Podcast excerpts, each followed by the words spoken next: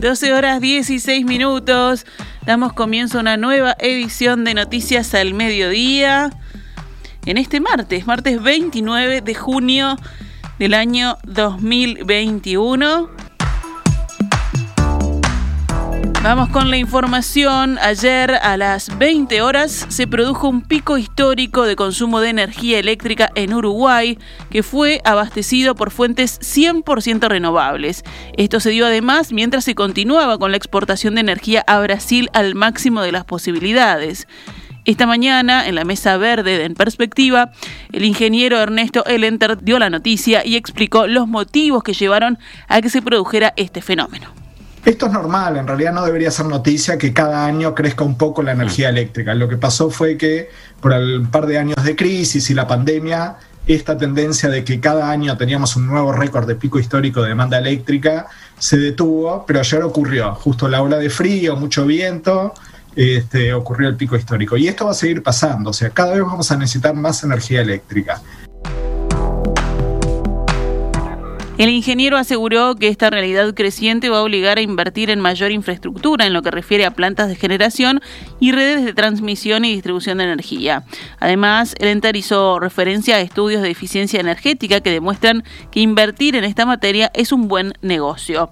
Por su parte, Fitzgerald Cantero, director nacional de energía del Ministerio de Industria, Energía y Minería, se refirió a la exportación a Brasil, que incluso se dio sin necesidad de encender las centrales térmicas, es decir, se exportó energía de fuentes 100% sustentables.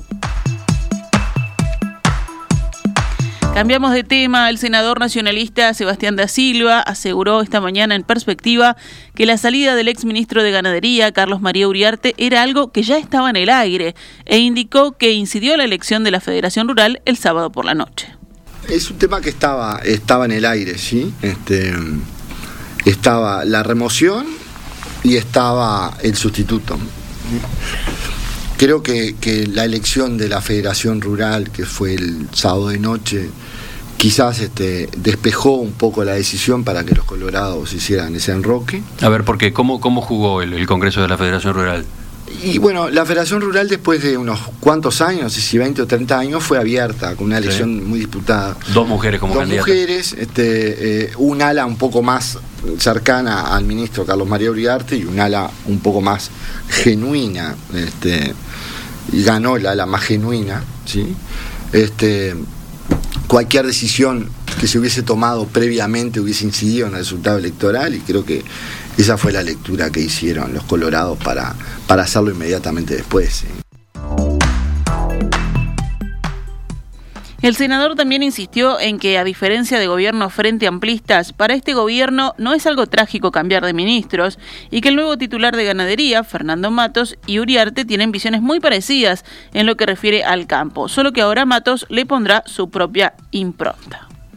O sea que los destinos del ministerio o la perspectiva del ministerio va a ser muy similar, capaz que con la impronta natural que le ponen las personas. Mm. Imagino que Matos lo que tiene que aprender es de, lo que le pasó a sus antecesores, que eh, eh, los tiempos pasan y los problemas hay que resolverlos y hay que tener diligencia. El fideicomiso para regularización y relocalización de asentamientos que anunció el presidente Luis Lacalle Pou por Twitter el sábado pasado se nutrirá de fondos que el Instituto Nacional de Colonización utiliza para la compra de nuevas tierras. Así lo detalló el mandatario en una reunión sin convocatoria a la prensa que mantuvo el jueves pasado con los líderes de la coalición multicolor en la residencia presidencial de Suárez, que consigna hoy el observador. De ese encuentro convocado para hablar del proyecto de ley de rendición de cuentas que ingresará mañana al Parlamento, Participaron Julio María Sanguinetti, secretario general del Partido Colorado, Guido Manini Ríos, líder de Cabildo Abierto, y Pablo Mieres, líder del Partido Independiente.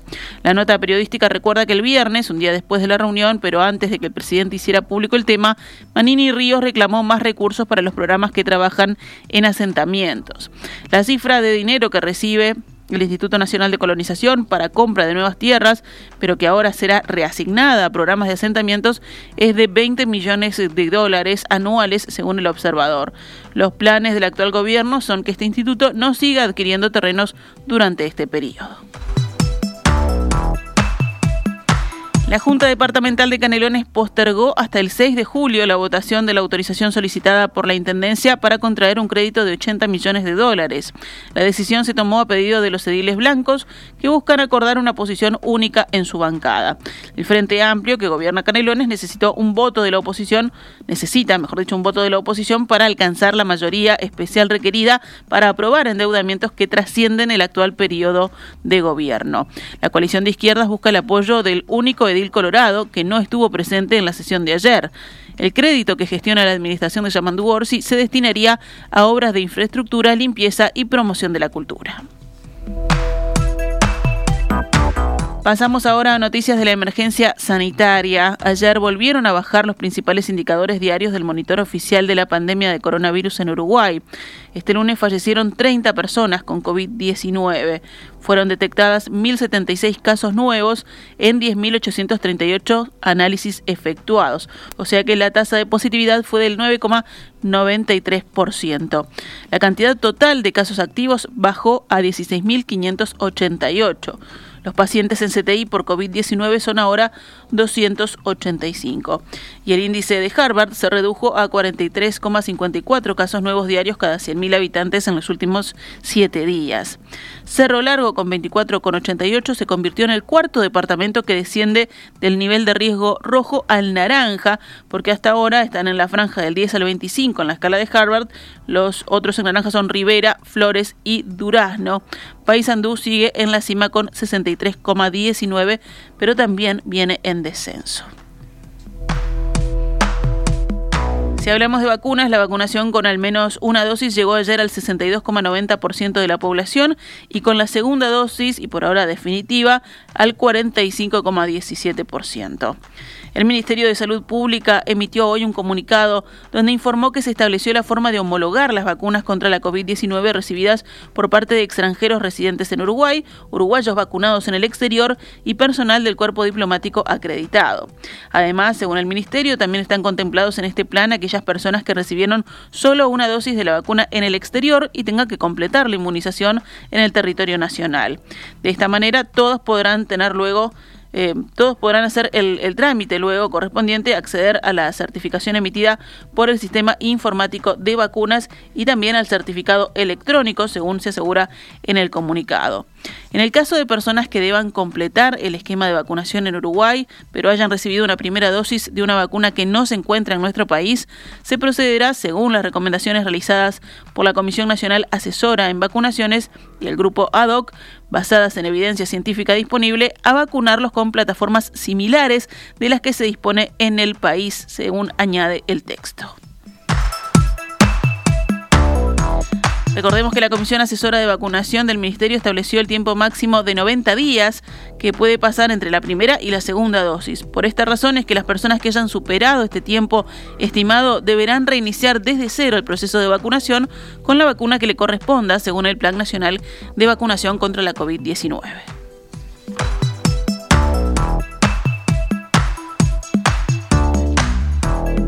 Ministro de Trabajo, Pablo Mieres, anunció ayer en conferencia de prensa la inclusión de las embarazadas, estén en el estado en que estén en el curso del embarazo, en el subsidio por enfermedad por tres meses. Esto las habilita a cobrar el 70% de su salario. Hasta ahora solo podían acceder al subsidio si el médico lo entendía pertinente, pero con el nuevo decreto solo es necesario la voluntad de la embarazada.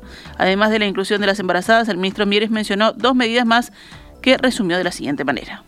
Las embarazadas este, serán consideradas en caso de que ellas lo establezcan, lo quieran, ¿no? Obviamente es una cuestión voluntaria, certificándose por tres meses con el beneficio del subsidio por enfermedad, eh, la prórroga por un mes más del subsidio por enfermedad para mayores de 65 años y la elevación del mínimo de cobro del subsidio de seguro de paro total de una BPC a una BPC y media.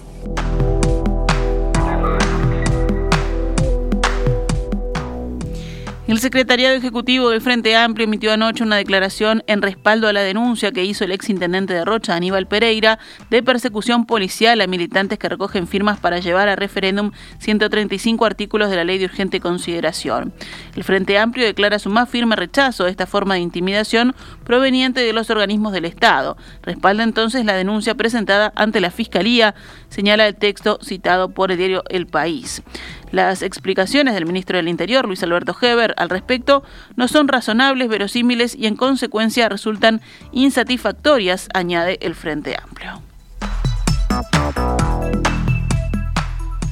El Comité Ejecutivo Nacional del Partido Colorado acordó ayer proponer un proyecto de ley sobre el tema portuario regulando su actividad como servicio público. Según un comunicado, en términos generales, el Partido Colorado apoya el acuerdo del gobierno con Catugnasi para extender por 50 años a esta empresa belga la concesión de la terminal especializada de contenedores del puerto de Montevideo. Sin embargo, el partido considera que es necesario complementar el actual marco legal a fin de adaptarlo a las actuales condiciones de esa explotación.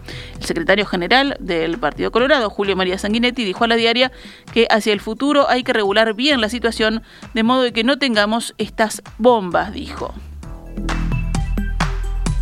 También el líder colorado resaltó, por ejemplo, que el tema es que puede pasar ahora, que lo que puede pasar ahora, ya puso el ejemplo de la empresa Montecón, competidora de la que acordó con el gobierno, dice que va a hacer un juicio contra el Estado por los efectos de lo pactado con Catugnasi. El senador por el Partido Colorado, Germán Coutinho, reflotó ayer un proyecto de ley por, para que el puerto internacional de Carrasco lleve el nombre del expresidente Jorge Valle. La propuesta ya había sido presentada en 2017 por el ex senador y actual presidente del Banco de Seguros del Estado, José Amorín Valle. Sin embargo, aquella iniciativa no contó con el apoyo del Frente Amplio, que tenía mayoría parlamentaria en ambas cámaras. Actualmente, la terminal aérea lleva el nombre de General Cesario Berizo, en referencia a uno de los pioneros de la aviación uruguaya que realizó el primer vuelo en solitario en territorio nacional. La Unidad Reguladora de Servicios de Telecomunicaciones, la URSEC, defendió su resolución mediante la cual bajó los precios que puede cobrar Antel a las demás empresas telefónicas por la utilización de sus redes móviles. La Telefónica Estatal recurrió la medida de la URSEC que estableció ese valor en 0,88 pesos más IVA. Esta mediación de la URSEC se debe a que en 2019 se dio un desacuerdo entre Antel y Claro a propósito de la pretensión de la segunda de reducir lo que le pagaba Antel por utilizar su infraestructura cuando se dan llamadas entre usuarios de una empresa a la otra. El presidente de Antel, Gabriel Gurméndez, declaró el domingo Montevideo Portal que el precio que le puede cobrar esta empresa a las demás compañías fijado ahora por la URSEC es, como decíamos, de 0,88 pesos más IVA. Es un precio que está por debajo de lo que Antel entiende y por arriba de lo que Claro pretendía. En diálogo con el país, la presidenta de URSEC, Mercedes Aramendía, explicó que para determinar la nueva tarifa, el regulador se basó en la información sobre la estructura de costos que las tres empresas le brindaron, además de información que ya tenía el organismo en su poder. De acuerdo con Aramendía, en las tres empresas el precio de interconexión estaba muchísimo más alto de lo que debía estar en función a los costos que las empresas tenían realmente. Cerramos el panorama nacional con otras noticias. Comenzó esta mañana la primera de dos jornadas de vacunación contra la gripe en la explanada de la Intendencia de Montevideo. Las instancias se cumplirán de forma abierta y sin necesidad de agendarse hasta las 15 y 30 horas. En tanto, pueden recibir las dosis todas las personas mayores de seis meses. De acuerdo a las últimas disposiciones de la autoridad sanitaria, no es necesario dejar pasar un periodo entre las vacunas contra COVID-19 y la gripe. Lo que se va a exigir para vacunarse contra la gripe allí en la explanada es la cédula de identidad o algún otro documento que la certifique y de esta manera las personas migrantes que aún no tengan cédula de identidad uruguaya también podrán asistir. La jornada es organizada por la Comisión Honoraria de Lucha Antituberculosa y la Intendencia Capitalina. Un hombre de 34 años mató a su padre de dos disparos con un rifle de calibre 22 en el departamento de Paysandú. El hecho ocurrió este lunes en la localidad de Santa Quilda, un establecimiento rural ubicado a 75 kilómetros de la capital departamental. Alertados por un llamado al 911, efectivos policiales concurrieron a la vivienda y encontraron el cuerpo sin vida de un hombre de 68 años, quien residía en el establecimiento como colono. Fuentes policiales, consultadas por el informativo Telenoche, revelaron que el cuerpo presentaba dos heridas de arma de fuego, una en el abdomen y otra en la cabeza. Los uniformados detuvieron en el lugar al hijo de la víctima y según la hipótesis de los investigadores, el desenlace habría sido producto de una discusión en la que el ahora detenido tomó el rifle y efectuó los dos disparos.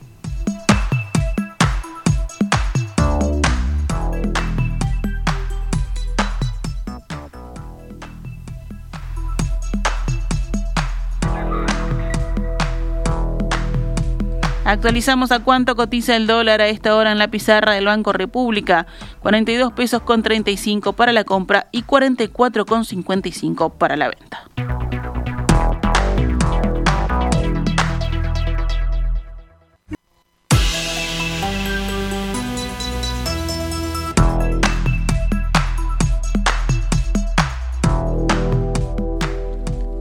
34 minutos, continuamos en Noticias al Mediodía, vamos rápidamente al panorama internacional. El presidente de Estados Unidos, Joe Biden, dijo hoy que espera visitar el jueves a más tardar Florida, donde 11 personas murieron y 150 personas siguen desaparecidas tras el derrumbe de un edificio cerca de Miami. Consultado si tenía previsto viajar a Surfside, la localidad al norte de Miami Beach, donde hace seis días se desplomó parcialmente el complejo Champlain Tower South, Biden respondió a los periodistas, sí, eso espero tan pronto como podamos, quizás el jueves a más tardar. Recordemos que 8 de las hasta ahora 11 víctimas mortales contabilizadas en el derrumbe de un ala de este edificio de 12 plantas en la ciudad de Miami han sido ya identificadas, según informaron hoy las autoridades. En Rusia, unos 151.000 enfermos de COVID-19 están hospitalizados, según anunció el ministro de Salud, Mikhail Murashko, que alertó que la situación es tensa, puesto que solamente hay disponibles 182.000 camas. Hay 182.000 camas y 151.000 pacientes que están siendo atendidos, dijo en una reunión gubernamental consagrada al nuevo aumento de contagios debido a la variante Delta de la pandemia. De acuerdo al ministro, la vacunación finalmente se aceleró en Rusia en un contexto de desconfianza de la población hacia las vacunas desarrolladas en el país. En Emiratos Árabes Unidos, el ministro israelí de Relaciones Exteriores, Yair Lapid, inauguró hoy la primera embajada de su país en el Golfo, dentro de una inédita visita que se produce tras la normalización de las relaciones bilaterales en septiembre de 2020. La visita de Lapid es la primera de un ministro israelí a Emiratos y fue calificada como él, por él como histórica. Lo que hacemos aquí hoy no es el final del trayecto, sino que es el comienzo, dijo. También publicó una foto suya colocando una mesusa, un pequeño estuche con un pergamino, con unos versículos del Torah que se colocan en las puertas de las casas judías y se toca con la mano antes de entrar. Debemos conectar y hacer prosperar nuestras economías, dijo, pidiendo a todos los países árabes de la región reconocer a Israel. Y si nos vamos al deporte, Uruguay tendrá como rival a Colombia el próximo sábado en los cuartos de final de la Copa América en Brasil. Uruguay venció anoche a Paraguay 1 a 0 con gol de penal de Edinson Cavani y acabó segundo en el grupo detrás de Argentina que ayer goleó a Bolivia 4 a 1. Los próximos partidos serán dentro de 10 de 3 días, de 3 días. El viernes 2 de julio Perú-Paraguay a las 18 horas, Brasil-Chile a las 21 horas y recordemos el sábado 3 de julio Uruguay enfrenta a Colombia a las 19 y Argentina-Ecuador a las 22. Si venimos al ámbito local, Plaza Colonia empató ayer y quedó primero junto con Nacional en el torneo Apertura cuya octava fecha culminará hoy. Ayer entonces los resultados, Plaza Colonia y Cerro Largo empataron 1 a 1, Montevideo City Torque cayó ante Deportivo Maldonado 3 a 2. Hoy juegan Sudamérica Progreso a las 15 horas y Wanderer Cerrito a las 17.15. La novena fecha del torneo se disputará desde el sábado hasta el martes próximos.